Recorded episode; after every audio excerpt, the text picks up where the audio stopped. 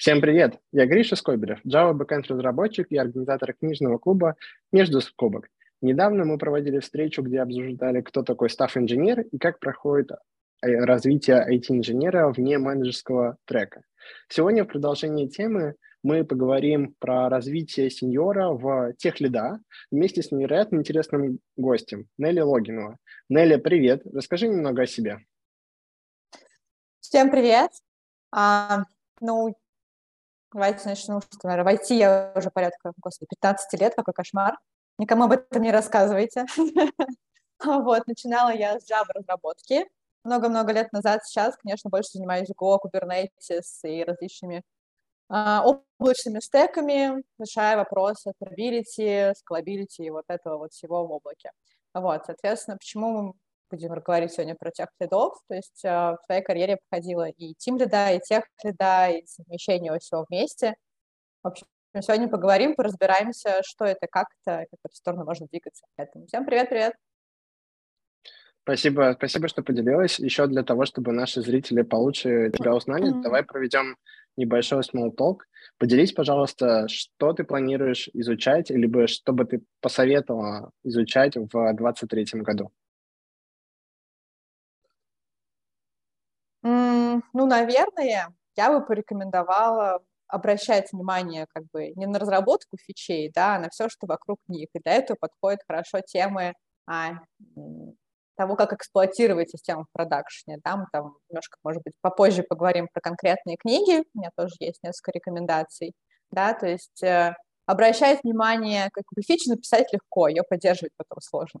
вот в общем, немножко свичнуть свой фокус внимания на различные инженерные техники, которые позволяют обеспечивать качество системы, в первую очередь в продакшене, облегчать troubleshooting себе же в будущем.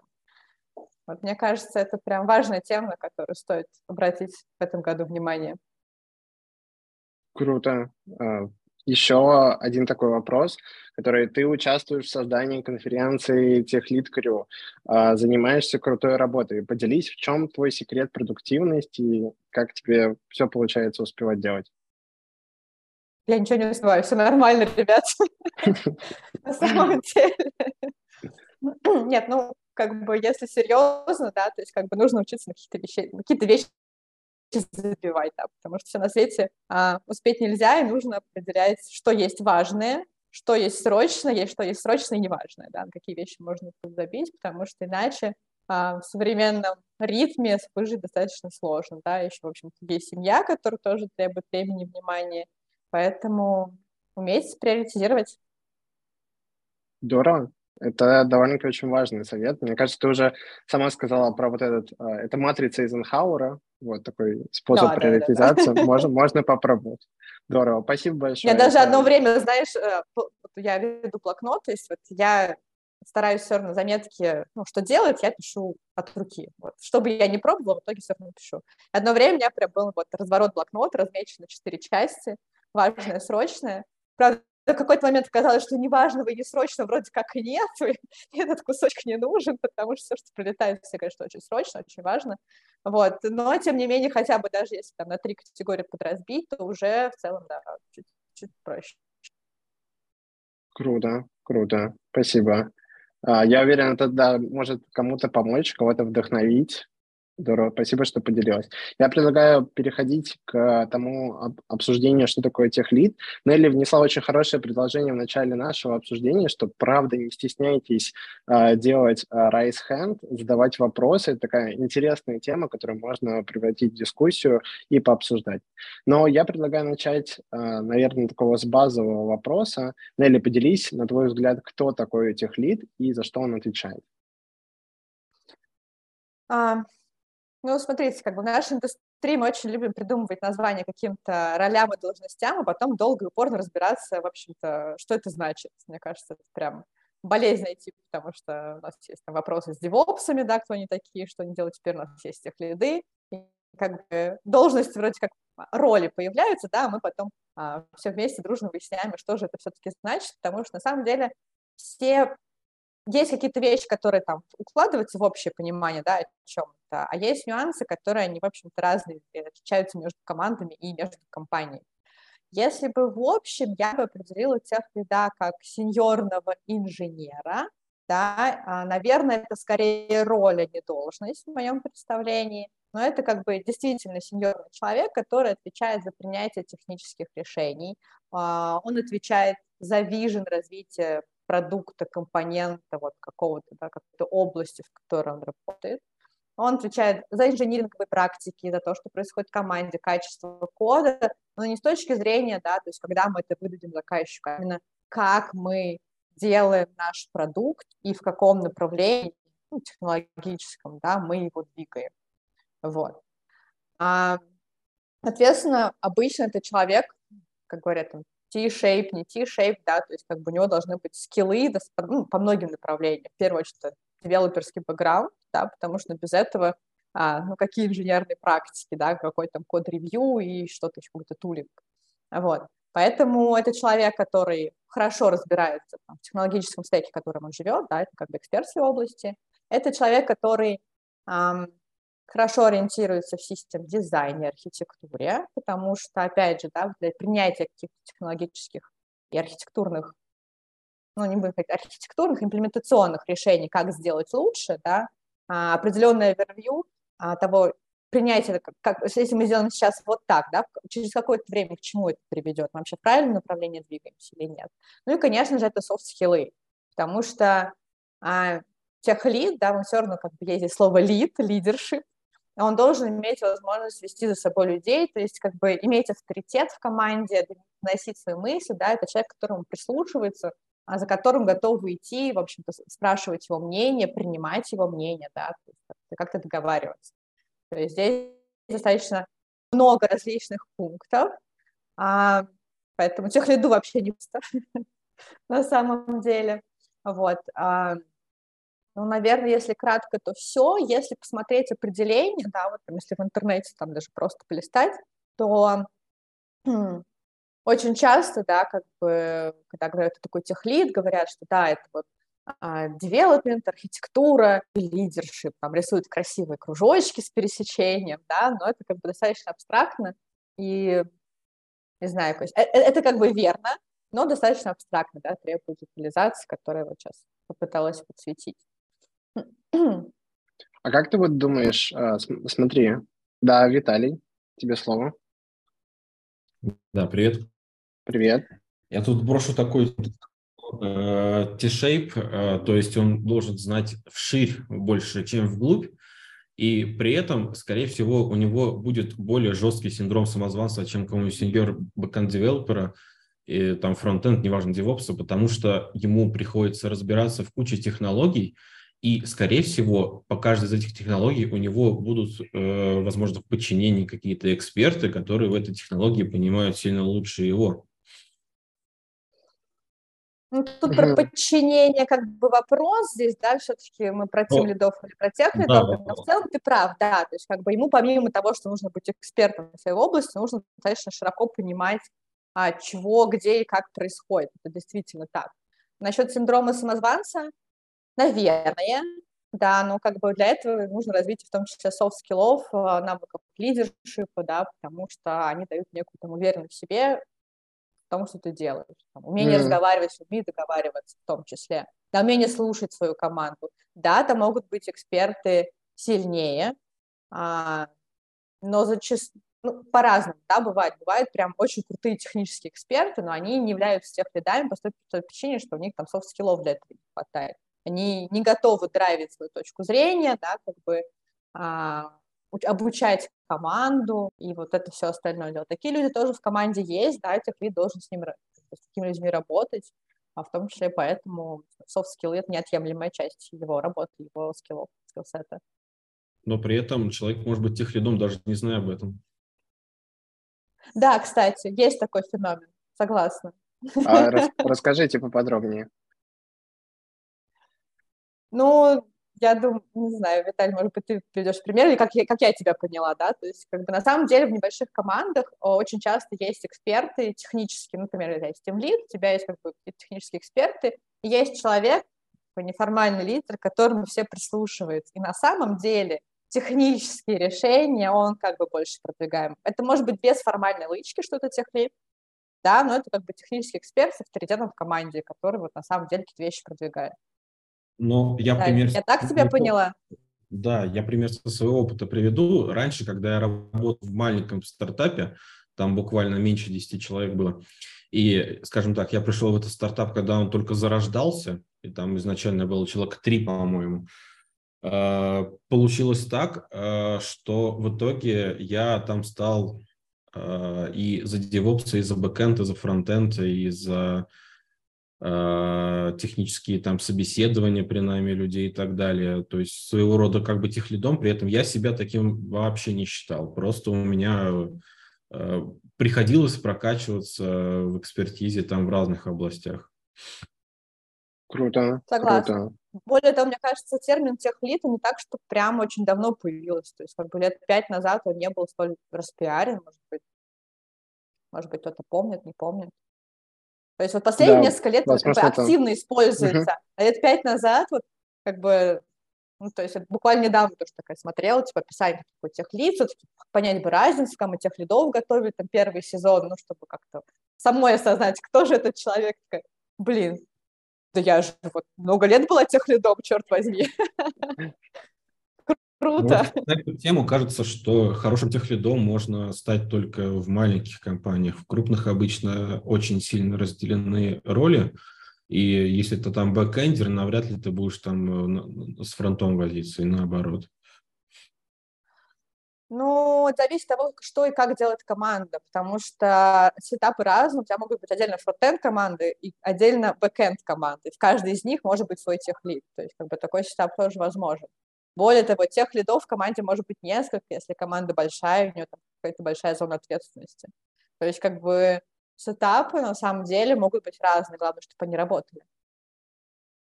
А он у меня появился... У тебя есть, да, рука поднятая. На самом деле вопрос, а, да, возник такой интересный. Вот мы представим, что есть некий продукт, это, например, там, а, не знаю, привозить арбузы. Ну, не знаю, какой-нибудь такой сервис, да, там им занимается разработкой одна команда, у них есть и фронт, и iOS, и Android, и backend, э, и все-все-все. Вот тех лид, он должен как-то обо всем знать, или лучше, чтобы техлит как-то сосредотачивался на чем-то одном, чтобы там был техлит iOS, техлит бэкэнда, тестирование, DevOps.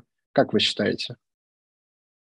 Ну, скорее всего, должен быть техлит как минимум в каждом из направлений точно, потому что там везде есть своя специфика, свои архитектурные особенности, свое понимание, как это делать, развивать, да, и должен быть не, может быть не техлит, может быть техлит или архитектор overall, да, который вот все вот эти куски двигает в одном направлении. Угу. Интересно, Коля, у тебя поднята рука. Ну да, я просто хотел рассказать, как это выглядит в кроссфункциональных командах. Ну, например, вот в Авито там есть команда, которая занимается доставка, поиск, э, подача объявлений, вот эти все. А, и в каждой такой команде есть техлит. Это чувак, который отвечает за, за то, чтобы техническое решение было зашибись. А, при том, что в команде там есть пара бэкэндеров, пара фронтендеров, может быть автоматизатор тестирования, может быть аналитик. А техлид, а, в смысле, в этом плане, а, его можно представить, ну, это, в смысле, должен ли он бэкэнд, фронтенд, а, он как техдиректор стартапа. И, кстати, оттуда и берут. Он может быть, может быть сам фронтендер, может бэкендером, но он про то, чтобы со всеми пацанами договориться, чтобы решение было нормальное, чтобы там было нормальное тестирование, чтобы все нормально по характеристикам было, чтобы никого ничего не забыли. Ну, я, кстати, подчеркну, что нет э, там такого, что ты там ежедневно взаимодействуешь с техлидом или как-то так. Вот э, когда пишешь новый сервис, э, да, там нужно, возможно, пройти архитектурный комитет, согласовать всякие нюансы потоков данных и так далее. Но большую часть времени, когда ты реализуешь простые бизнесовые задачки, э, с тех лидом тебе не приходится взаимодействовать, потому что там не возникает таких вопросов, которые приходилось бы ему эскалировать. Mm, интересно. Да, только он потом может прийти и сказать, и, и самостоятельно тебя эскалировать, потому что он отвечает за качество. И он скажет, друг, что, это? что ты делаешь, что ты творишь последние спринты? Я скажу так, что за качество отвечает команда целиком. А голову откручивают команде или тех лидов? А вот это я не могу тебе сказать. Вот техлида начинает с техлида. Не, мне кажется, всегда начинается с тимлида, потому что он ответственен за то, что выдается все равно. Но опять же, здесь вопрос, как поделена ответственность в конкретной команде. Откручивать, да, обычно голову одному человеку. Находят крайнего техлит или тимлит. Согласна. А я еще, на самом деле, в дополнение вообще к моему изначальному вопросу про то, что как нужно делить э, ответственность тех лида, у меня на самом деле был такой пример, где ответственность делится по доменам внутри бэкэнда. Ну, то есть есть api есть техлит api есть там э, работа с базой данных, есть техлит базы данных. Возможно, это уже такой какой-то очень эскапический очень, способ. Очень гранулярно, да. Да, гранулярно, есть, а да. Потому что, знаешь, как бы здесь главное, чтобы не получилось вот здесь классно, вот здесь классно, вот здесь классно, а все вместе фигня какая-то. Ну, такой. Это интересная мысль, да, хороший вопрос. Да, понимаешь, Григорий, просто тут вопрос, как, э, как эти э, руководители команд, э, как они могут самим разработчикам пересекаться. И просто если команды типа бэкэндеры вместе сидят, фронтендеры вместе, это возможно. А если сидят кроссфункциональные команды в 10 штук, там есть свои бэкэндеры, и то, что от того, что там есть э, тех лид по базам, ну, блин, он, не, он что, будет по 10 командам ходить и узнавать, как у вас там с базами? Его просто, за, его про него забудут все. То есть просто, если нет повода общаться, с ним никто не будет общаться. Угу. Ну, естественно, он должен быть частью команды, в которой он работает. То есть нельзя сказать, что вот здесь вот кросс-функциональная команда, а вот так перпендикуляр у нас тех лиды нарезаны. Нет, он так не будет работать, конечно. Ну, Очень конкретно про данных кажется намного корректнее, когда у тебя есть отдельная команда DB, если у тебя действительно много баз. Вот, да, э, это... недавно... у них есть теплит. Да, да. Недавно был э, выпуск подкаста с Михаилом Фисенко, по-моему, зовут, который в букинге работает. Он рассказывал, как у них э, в букинге устроено он отвечает э, типа только за кавку э, в рамках букинга, то есть там э, сотни или тысячи инсталляций этой кавки, и все, за что он отвечает, это только кавка и больше ничего. Да, это, платформа, это, это плохой платформенный техлит, это немножко другая история. У нас тут Женя размечился. Женя, тебе слово. Не-не-не, по случаю. Просто упомянули родную кавку в букинге. Сразу рука, рука прям потянулась, да. А, ну, в этом на самом деле есть небольшая проблема. Вот, то, что вы говорите, кавка в букинге. То есть он отвечает только за кавку, но сервисы поверх кавки он не отвечает. Ну, то есть, грубо говоря, можно построить какие-то платформы, какие-то сервисы поверх, которые могли использовать все. Но они не хотят этого брать на себя. У нас нет бюджета, вот это все, да.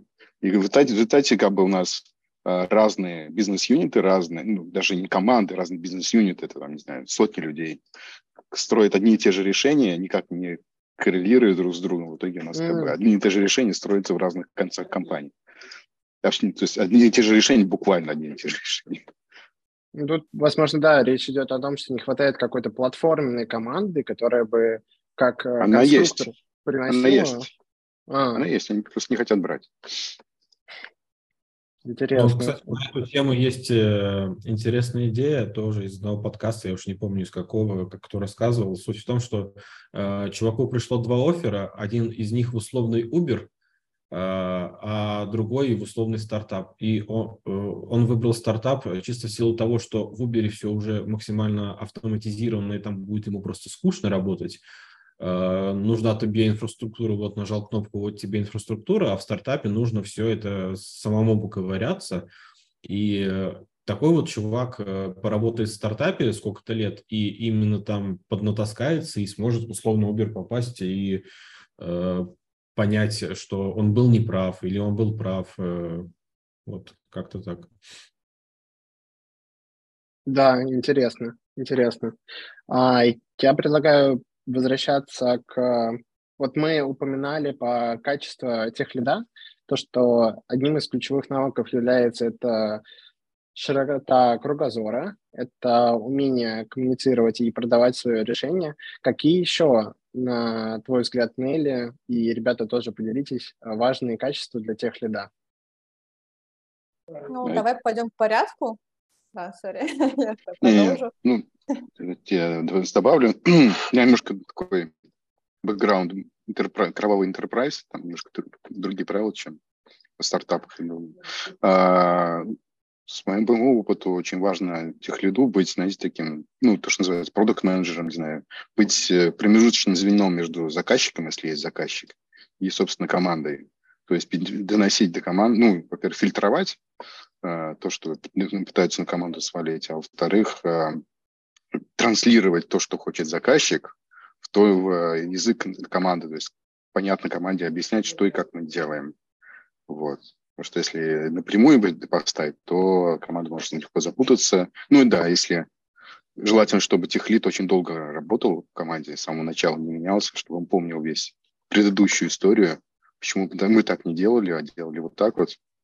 Вот, то есть тогда команда может меняться, собственно, да. То есть, ну, люди в команде могут меняться, а вот смена тех, э, тех лида уже приведет к проблемам, потому что по второму курсу, кругу это все пойдет. Да, угу. Спасибо, Женя, что поделился. Найди тебе слово. Да, давайте тогда вернемся к вопросу, да, к твоему по поводу, что же, какие навыки, да, в общем-то, нужны тех лиду. Вот, ну, давайте как бы повторим то, что мы уже говорили, это девелоперский бэкграунд, да, но не только как бы знания, то есть там я какое-то время работала, да, то есть как бы я что-то знаю, теперь я тех лид, как бы вот я живу своими знаниями. Нет, это постоянное развитие, постоянно смотреть, что происходит вокруг, куда идет индустрия, а, потому что, скорее всего, да, как бы это все равно будет рефлексировать на те решения, которые принимаются внутри какой-то конкретной эти компании. Там, если посмотреть на опыт крупных компаний, что они делают, как они делают, да, например, а я в последнее время работаю с Go, и много классных примеров можно найти в Kubernetes, прям их коде, их решениях, там действительно вот классные есть решения, которые можно взять себе на вооружение, да, как бы и в своих сервисах, в своих компонентах там их там как-то сделать.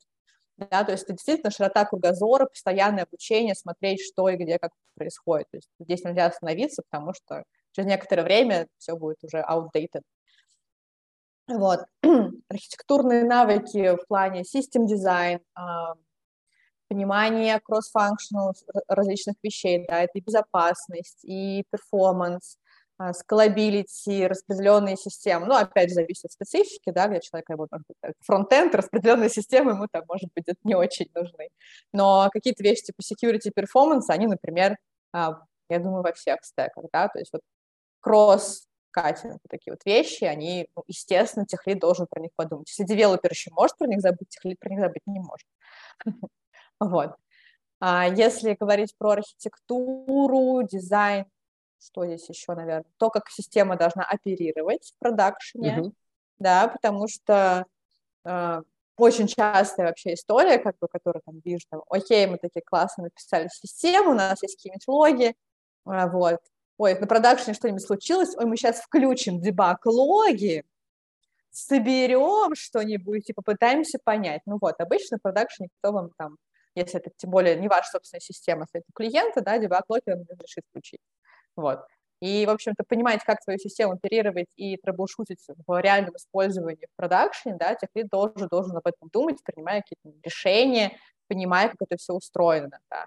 А, должен знать, собственно, клиента, кому он выдает, да, как он это выдает, как там это все будет использоваться, да, то есть помимо общеинженерных вещей, да, он должен знать, а, собственно, предметную область, в которой он работает. Ну и, наверное, одно из главных вещей, ну, кроме там лидершипа, там, знаний, это умение принимать решения и брать на себя за них ответственность. Потому что ну, без этого, да, то есть можно бесконечно дискутировать, искать какие-то решения, но в какой-то момент нужно сказать, вот мы идем, вот делаем вот так, потому-то, потому-то, умение принимать эти вот риски. Наверное, вот без этих вот айтемов ну, достаточно сложно быть лидом, и они все в основном нарабатываются практикой. То есть нельзя сесть, прочитать книжку, такой, ну все, теперь я техлит. Круто, поехали. То есть все это нарабатывается с определенным опытом, наверное. Круто, круто. Комментируйте, я вижу Виталия руку, да. Без слова. Вот ты сказала про предметную область, и мне придумалась шутка или не шутка, э, не знаю. Э, встречаются как-то два техлида, один все время работал в банковской сфере, а другой там, не знаю, в службах доставки э, техлидил, и у них не нашлось совместных тем. Да, возможно. Да, это, наверное, такой случай, когда, да, у них полностью какие-то разные домены, области, и они уходили в что-то свое. А вот, а, ну, хотя еще... если стек, стек общий, то как бы темы должны найтись. Угу. А вот еще мы на самом деле очень часто и много говорили про то, что, ну вот я для себя сейчас вижу, что техлит это как и про технику, так и про людей. И вот мы часто говорили про то, что техлит должен сам обучаться, быть на острие стека и также проводить тренинги для команды.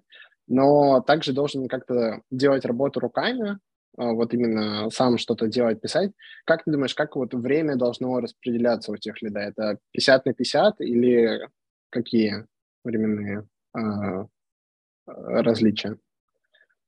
Это зависит от размера команды, опять же, да, от конкретного сетапа, потому что везде это будет по-разному. Если у тебя команда маленькая, там, не знаю, 5-6 человек, да, и там будет более-менее сеньорный, то как бы будет больше времени там самому писать код, и там будет, может быть, 50-60 процентов. Если команда большая, джуниорная, как бы этого времени будет очень очень мало, потому что все время будут ходить да, на то, чтобы помогать более джуниорным а, ребятам, объяснять им, ревьюить, а, как бы делать, ну, помогать им делать их задачи с тем качеством, которое, в общем-то, принято в этой команде, да, на этом уровне. Вот. А, в общем, я бы, наверное, сказала, что в среднем там, от 10 до 30 процентов времени минимум да, должно уходить на что-то поделать руками. Это может быть не постоянно, mm. да, то есть как бы но что-то руками все равно периодически нужно делать. Это может быть код, это может быть прототипирование, это может быть проверка каких-то гипотез, неважно, да, то есть если ты делаешь что-то руками, вот, вот это вот время должно вот туда уйти. То есть в идеале, конечно, процентов 30, да, минимум. Но опять же, если команда сеньорная, тебе не нужно там коучить, этого времени может быть больше. То есть сейчас, например, там, как вам скажу свой текущий пример, у меня достаточно большая команда, у меня у самой есть несколько тех лидов, вот, которые отвечают за э, различные компании, ну, за разные направления, скажем так, да, то есть как бы в зависимости от размера этого направления, там, количество времени на их задачи может быть разным, у кого-то больше, у кого-то меньше. Поэтому это все, конечно, зависит от конкретной команды. Интересно. А, мы еще с тобой, на самом деле, заранее списывались. А, Нелли подсветила, что есть такой интересный вопрос. А, кто принимает решение, что вообще нужен техлид? Это принимает компания или команда? Вот, Нелли считает, что это команда. Нелли, расскажи, пожалуйста, почему и в какой момент команда решает, что ей нужен техлид? Не всегда она решает. Вот, как сегодня Виталий рассказал пример, что как бы фактически был техлидом, да, без какого-то отдельного решения ну, компания, да, это все-таки в первую очередь про бизнес. И как бы на этом уровне людей интересует результат. То есть я себе вообще очень слабо представляю, что сидят там топ-менеджеры такие, что-то мы тут не успеваем выдать продукт, нам нужны тех лиды. Вот они сейчас все решат. Вот, скорее всего, на уровне там компании, да, это немножко по-другому происходит. Есть команда, есть какие-то подразделения, в общем, вопросы спускаются туда. Вот. И уже в командах, да, то есть уже анализируют перформанс конкретной команды, можно там, посмотреть, а, окей, вот здесь в этой команде есть проблемы или нет. Да, эта проблема может быть, может и не быть, может быть, там люди очень сеньорные, да, им не нужен еще дополнительный техлит. Либо процесс уже настолько выстроен и настолько все идет по накатанным рельсам, да, что тоже как бы вроде ничего дополнительного не нужно. А может быть, есть какая-то команда, которая вот что-то не очень получается, да, вроде делают, но вот вроде решение там, не, не очень удачное. Вот может быть там вот нужен техлит. Да, то есть как бы это может идти как изнутри команды, что им не хватает экспертизы, да, причем, может быть, вот в существующей команде, может быть, там, не знаю, команда переезжает на новый стек, такие, там, в облако, например, да, то есть они там всю жизнь жили на каких-то серверах, там, сказать, хороший пример, вот им теперь нужно вот, там завтра задеплоить в Kubernetes. Кто такой Kubernetes, да? как они это будут делать, как они поймут, что они свое решение там, адаптируют правильно под это, да, и в этом случае нужен какой-то эксперт, может быть, техлит, да, который им поможет эту задачу решить и задравит в этом направлении.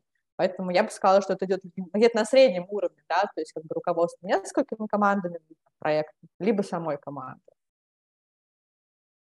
Угу, Добавляйте, ваше мнение. До слова. Ну, ты сказала, что э, команда, у которой нет проблем, а ты на практике такие встречала вообще? Давайте не будем об этом. Идеальная ну, команда, где все процессы всегда работают. Да, еду багов. Черт, да. Действительно, ну, я скорее соглашусь, да, что зачастую есть над чем работать, но это может быть там, в разных масштабах. Может быть, просто там уже есть технические люди, у которых нет формальных лычек, да, тех лида. Есть как бы небольшая команда, есть там тим, тим лид, который драйвит процессы, которые там отвечают за технические решения, то есть он, он же выполняет роль тех лида. И как бы этой команде дополнительно никто не нужен. И у них там все хорошо, ну, более-менее все хорошо. Ну, вот более-менее я еще поверю. А вот если мы говорим сейчас вот про команду, то есть а, верно такое утверждение, что техлит не может существовать без команды? Или он может как-то существовать без команды? Ну, мне кажется, нет. То есть я себе такого представить не могу. Чего он лид? Кого он драйвит, кого он менторит, да, кому он объясняет, с кем этот процесс. Естественно, нужна команда. Ну, вообще существуют некоторые проекты, к сожалению, сейчас не смогу привести пример, кроме одного единственного, э, которые ведет один человек и на которых он зарабатывает. И вот этот единственный пример, э, я думаю, его легко найти. Э, это чувак зарабатывает в районе 50 тысяч долларов в год, кажется. А весь проект – это один PHP-файл. Я не думаю, что он здесь техлит, он здесь просто один. Ну да, это проект какого-то э, человека, который, по-моему, по подписке продает доступ к сайту, где он рассказывает о жизни в разных странах, все нюансы описывает. Я думаю, кто-то это слышал, я, к сожалению, не, не помню название сайта. Я бы не Интересно. назвала его техлидом в любом случае. То есть, как бы он молодец, но, но является ли он техлидом, может, это как консультант больше? Ну, может быть, кстати. Тут Настя шутит, что лид тех или этих. Так что да, возможно, мы можем прийти к выводу, что да, э, тех лид — это именно человек, который взаимодействует с людьми и с командой. А расскажи, а с кем больше всего взаимодействует тех лид на протяжении своей деятельности? Это вся команда или какие-то особые его участники? Ну, мне кажется, он взаимодействует со всеми, то есть начиная от аналитиков, тестировщиков, собственно, сама команда разработки, тим лид, если он есть, или там скрам-мастер, да, то есть в любом случае. С соседними командами, конечно же, там может договариваться, знаю, согласовывать контракты какие-то, да. Достаточно широкое Стейкхолдеры в первую очередь. Да. Mm, да, да, просто ну, хотя, опять же, со стейкхолдерами может общаться тимлит. Вот тут как бы вопрос. Тимлит и техлит – это один человек или это два разных человека? Тогда и ответственность у них будет немножко разная.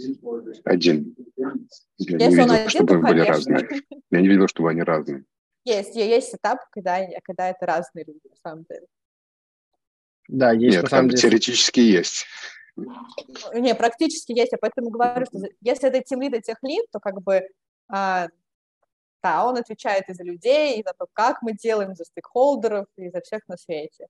Если есть там Team Lead и Tech Lead, то Team Lead отвечает больше там за людей, да, что, когда мы выдаем, для кого мы делаем, общается с стейкхолдерами. Техлит уже внутри, больше фокусируется внутри команды, отвечает именно за там, качество, технические решения, что, точнее, как мы все это делаем.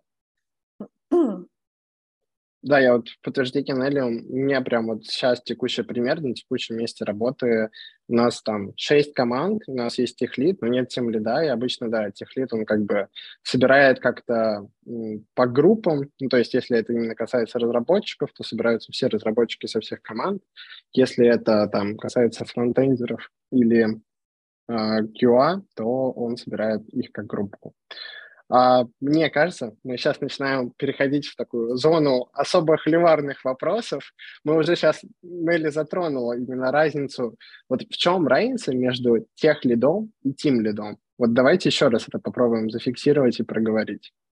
Нелли, ты как считаешь, в чем разница? Давай, да, еще раз. То есть Team Lead, он отвечает в первую очередь за людей, за план, за сроки, ресурсы, общение со стейкхолдерами, да, то есть внешние коммуникации команды и вот внутреннее управление, кто и что делает, да, он раздает задачи, не тех лид. Техлид отвечает за техническую часть, то есть как мы это делаем, да, то есть проверяет решение, ревьюет дизайн, согласовывает какой-то там низкоуровневый дизайн того, что мы делаем, выполняет, может быть, код-ревью, коучит, как делать правильно а, команду, но он не раздает задачи, он за это не отвечает. Угу.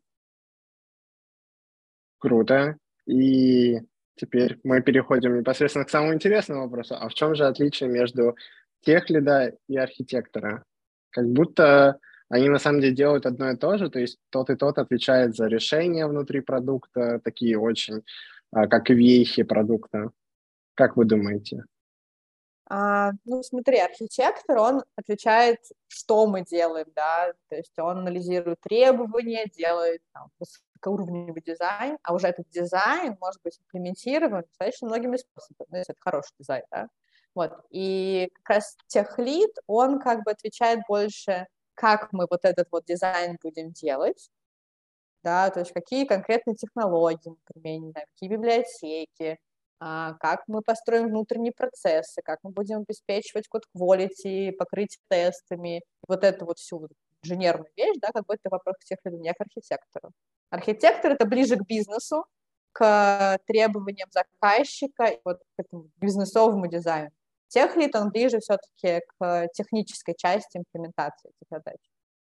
Вот, вы здесь можете со мной согласиться или не согласиться, либо что-нибудь добавить. Один мой э, знакомый архитектор по предыдущей работе говорил, что его главная задача, чтобы скоп не вырос за пределы контракта.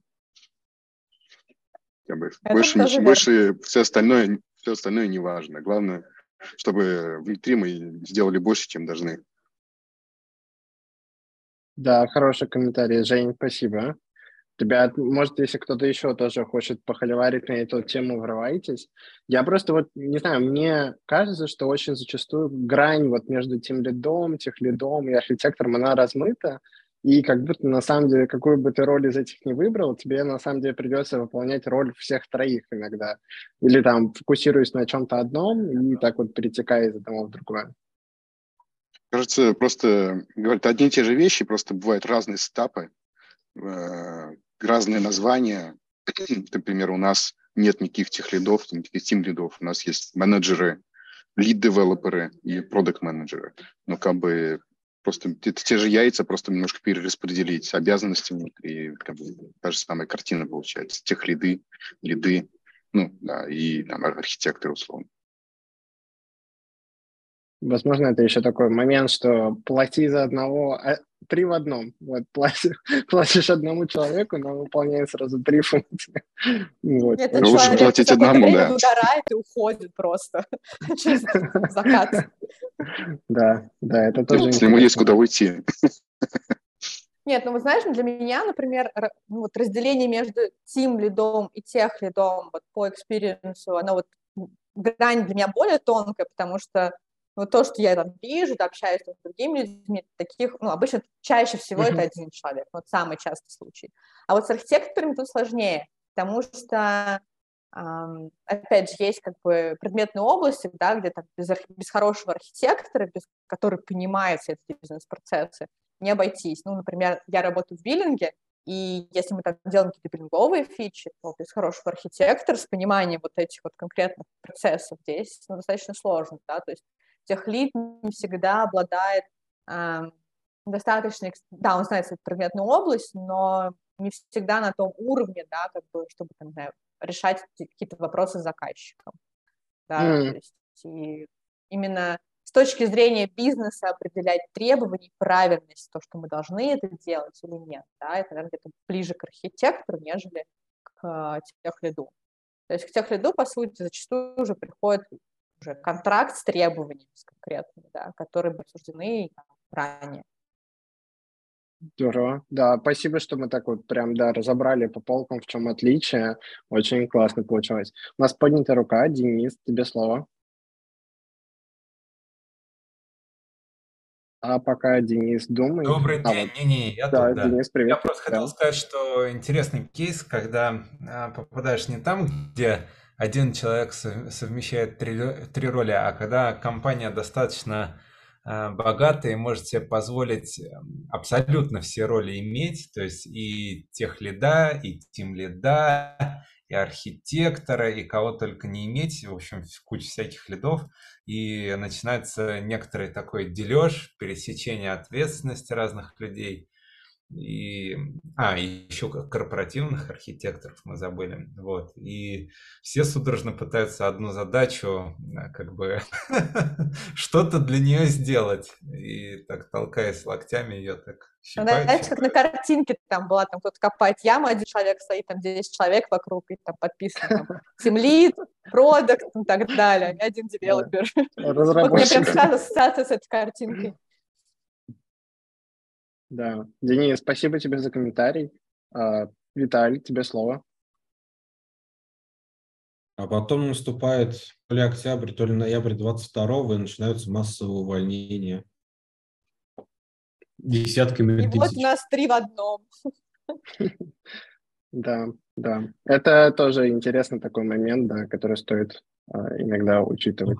Потому что я знаю компании, которые активно нанимали до всех этих событий, а потом точно так же активно начали избавляться от лишних, э, ну, не лишних людей, а тех, кого они наняли про запас, и оказалось, что э, про запас было лишним, но они не могли этого предусмотреть. Это вот как в самом начале Женя предложил, это на самом деле очень хорошая тема, мы ее попытаемся, правда, сделать в ближайшее время, это по поводу найма, вот, так что пишите ваши идеи, комментарии. Будет интересно послушать, что вы хотите услышать от этой встречи. И интересно будет обсудить. Вот, а так, да, история грустная. Настя, тебе ну, слово. Кстати, вот... А, да. Угу. Привет, у меня есть вопрос вообще в целом про найм тех лидов. А, вот проговорили то, что это часто там какой-то сеньорный чувак, который там долго работает, много чего знает про проект, и его выбирают таким формальным или неформальным лидером. А, но при этом проговорили то, что очень часто там такая сфера ответственности тех лида, она очень зависит от компании и от э, области, и вообще от размера компании, вообще много от чего.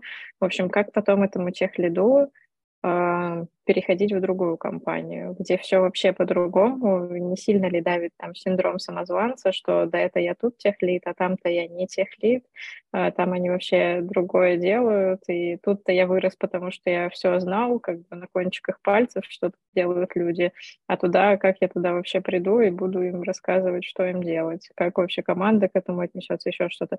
В общем, техлиды — это чаще люди, которые растут внутри компании, или они все-таки могут потом менять компанию?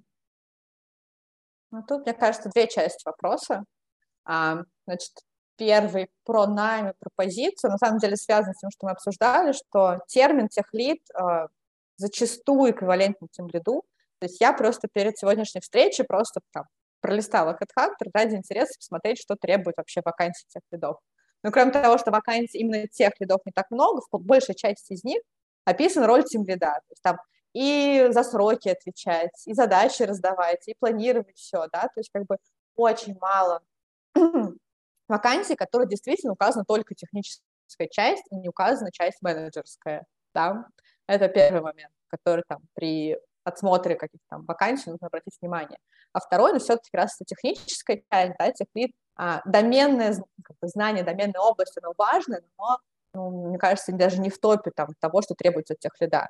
Да? То есть все-таки в первую очередь это знание да, архи... системного дизайна, архитектуры, что и как правильно сделать, определенного технологического стека, да, то есть как бы, если это все у человека есть, плюс собственные софт-скиллы, в общем-то, что ему переживать, через какое-то время он также войдется в новую компанию, в новое направление, разберется в новой доменной области. То есть это один из там, требований, да, там, всех э, к тех лиду. Вот, поэтому я думаю, что да, тех лид может менять компании, если там соответствующий технологический стек, в котором чувствую себя комфортно, то, в принципе, вижу с этим большой проблемой, если честно. Может быть, у кого-то есть другой опыт, мнение на эту тему. Да, Виталий, у тебя поднята рука. Да, ну вот по поводу другой доменной области, приходилось поработать в разных, скажем так, областях, и с e-commerce связано, и э, с картографическими сервисами, и сложность доменной области на самом деле не так уж критична, потому что большая часть того, что мы о них знаем, оно э, условно там за месяц, за два в компании ты все это впитываешь и уже понимаешь, как там общаться правильно, какими терминами и что все это значит. Конечно, я не исключаю, что есть такие области, в которых э, тебе придется год, там, два, три учиться, чтобы все понимать. Но обычно в таких областях есть свои эксперты, с которыми можно советоваться. Ну да, да, то есть все равно это потом раскладывается на какие-то общие инженерные вещи, которые, ну так или иначе, они одинаковые. Если ты там знаешь этот стек, да, ну туда же и разложится в эти знания. Ну да. Добавлю, добавлю, что если мы говорим именно про смешанную роль, когда техлит плюс тимлит, то, то человек может именно вот уходить от технической части больше к там, пониманию бизнеса, работе, mm-hmm. да, мен, ну, не, даже не менеджерской, просто более к бизнесовой части. То есть такой более В архитектуру третьего человека. Ну, можно, да, сказать. Тут более такое дальше от технической части, и таким, э, таким людям, да, сложно я могу сказать, импостер-синдром по полной программе и страх перейти в другую компанию. Да, это очень часто встречается, на самом деле. Люди годами там сидят в одном и том же месте, боясь как бы уйти, потому что у них вот не фактически за пределами компании нет никакого опыта. Ну, то есть нет опыта, который нужен в других компаниях. Интересная мысль. А, Настя, я надеюсь, мы ответили на твой вопрос. Да, спасибо, что рассказали. А можно привести пример опыта, который нужен какой-то компании и которая тебя без этого опыта вообще не готова даже рассматривать? Не, ну это как бы совсем крайний случай. То есть, например, компания выпускает свой продукт, и ты эксперт по этому продукту, знаешь, как он настраивается, где что предложить, где что прописать. Ты все вот это знаешь, да, но продукт, он такой узкоспецифический. Там, SAP. Ну, SAP более распространенный, еще менее там распространен. Например, я работал в компании там в телекоме, мы продавали как бы по всему миру свой продукт, но он там нужен трем компаниям в, ком- в стране, например, да. Все, или одной, одной компании. И то как бы ты нету и это единственная компания, которая продает и поддерживает. То есть SAP могут поддерживать многие компании, а вот а, то есть не можешь уйти к конкурентам, которые тот же самый продукт внедряют, потому что они, не, не, нет таких компаний, только одна компания. Да, хотя все равно, скорее всего, там этот продукт написан на каком-то более-менее распространенном языке, и знание там этого языка как-то... Ну, так э, в том-то и дело, что напрямую ты не взаимодействуешь как бы с этим языком, то есть построен так, чтобы ты с ним не А, то есть поверх какого-то внутреннего фреймворка, да? Да. Ну, или, или продукт, например, древний, там, 80-х годов. Я, кстати, знаю один пример такой компании, пообщался с ними на Пай, Пайконе в Москве. А, они делают какие-то продукты для телекоммуникационной отрасли, именно связанные с GSM, SMS-ками и все, что связано с их анализом, то, что ставится на то ли рядом э, с базовыми станциями, то ли в серверных телекоммуникационных операторов, точно не помню. Но такой продукт супер нишевый, супер специализированный. Угу. Да, спасибо, что поделился. Интересная мысль. Сергей, у Сергея поднята рука. Тебе слово. Да, ребята, привет. Случайно к вам привет. заскочил.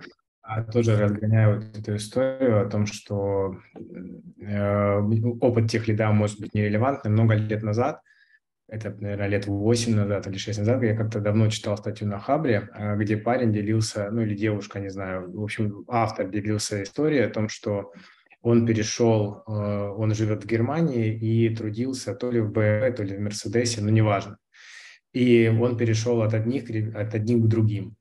И э, проблема заключается в том, то, что на вот тот софт на железке, который делали в одной фирме, его опыт вообще не релевантнее другому.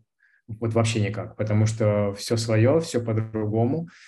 И дело в том, что если он, э, ну, в мире там e-commerce можно там какой-то фреймворк открыл, посмотрел, или, например, быстро перекатился с, там, с одного языка в другой язык, там, в принципе, э, крют э, везде одинаковый, то там эта история совсем по-другому, и тогда, когда, например, в обычном вебчике там асинхронность только появлялась, то в машине эта необходимость была еще очень давно, и это все было не документировано, ну, все как мы любим. И вот здесь это было очень, ну, для человека, для автора было очень сложно переключиться и вообще въехать в предметку. А что же там вот э, такое? Ну, это вот, это вот плюс вот к этой вот истории. Круто, очень, очень крутой пример. Спасибо, Сереж, что поделился. Здорово. Мы собрали прям много таких историй интересных. Виталь. Ну или еще есть вариант э, специализированные инструменты, тулинг и языки для биржевой торговли. Угу. Там вообще свой мир собственный. Но он большой. Да. Я, я, я, если что, имею в виду не всякие криптовалюты, а именно обычную, стандартную, старую биржевую торговлю. А чего там разного, если не секрет?